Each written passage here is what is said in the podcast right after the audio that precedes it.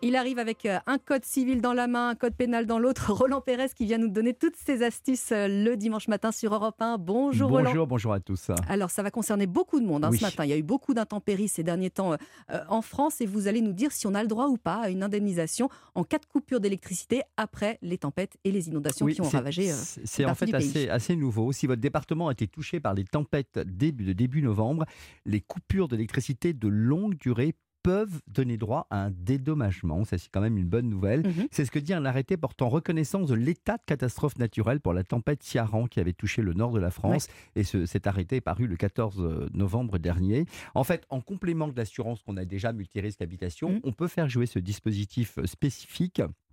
Et les habitants des régions concernées pourront obtenir un dédommagement s'ils ont obtenu justement, s'ils ont euh, subi pardon, une coupure sur le réseau électrique. Oui, parce que dans le Finistère, ça a duré parfois Oui. euh, 10-12 jours. hein. Alors justement, comment on, on peut le... Il fonctionne ce dispositif, Alors, c'est un mécanisme en fait d'indemnisation forfaitaire en cas de coupure longue.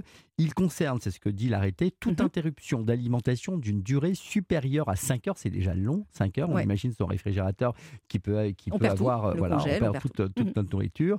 Euh, c'est donc dû à une défaillance imputable au réseau public, euh, y compris lors d'événements exceptionnels comme justement les tempêtes et les inondations. C'est ce qu'indique d'ailleurs une délibération de la Commission de régulation de l'énergie qu'on appelle le CRE du 21 janvier 2021.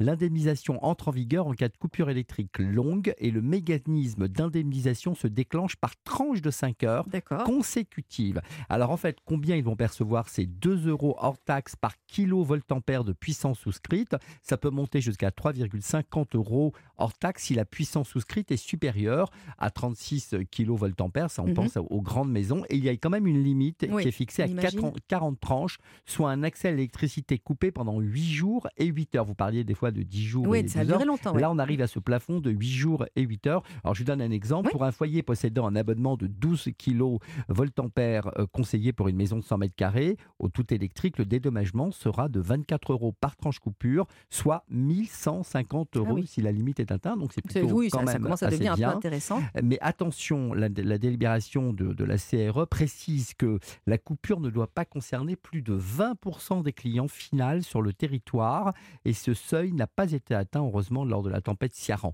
C'est-à-dire que si c'est plus de 20%, Oui, la personne ne touchera personne cette indemnisation. Tout le monde se retournera vers son assureur. Et alors, comment on la touche? En fait, C'est ça qui va intéresser ceux qui nous écoutent oui, ce matin. le gestionnaire d'électricité verse directement au fournisseur correspondant le dédommagement et c'est le fournisseur qui ensuite va le déduire de notre facture. Donc on aura un, un crédit à chaque fois sur toutes les factures d'électricité. Mais, nous, on doit demander nous-mêmes la- Non, c'est c'est- automatique. Ah, c'est automatique. Vous vérifierez d'ailleurs si la ligne apparaît bien sur votre prochaine facture. Ah oui. Et ce dispositif d'indemnisation s'applique pour le distributeur, notamment historique et Tenedis, mais aussi pour toutes les entreprises locales de distribution. Eh bien, merci beaucoup, Roland, pour euh, vos précieux conseils.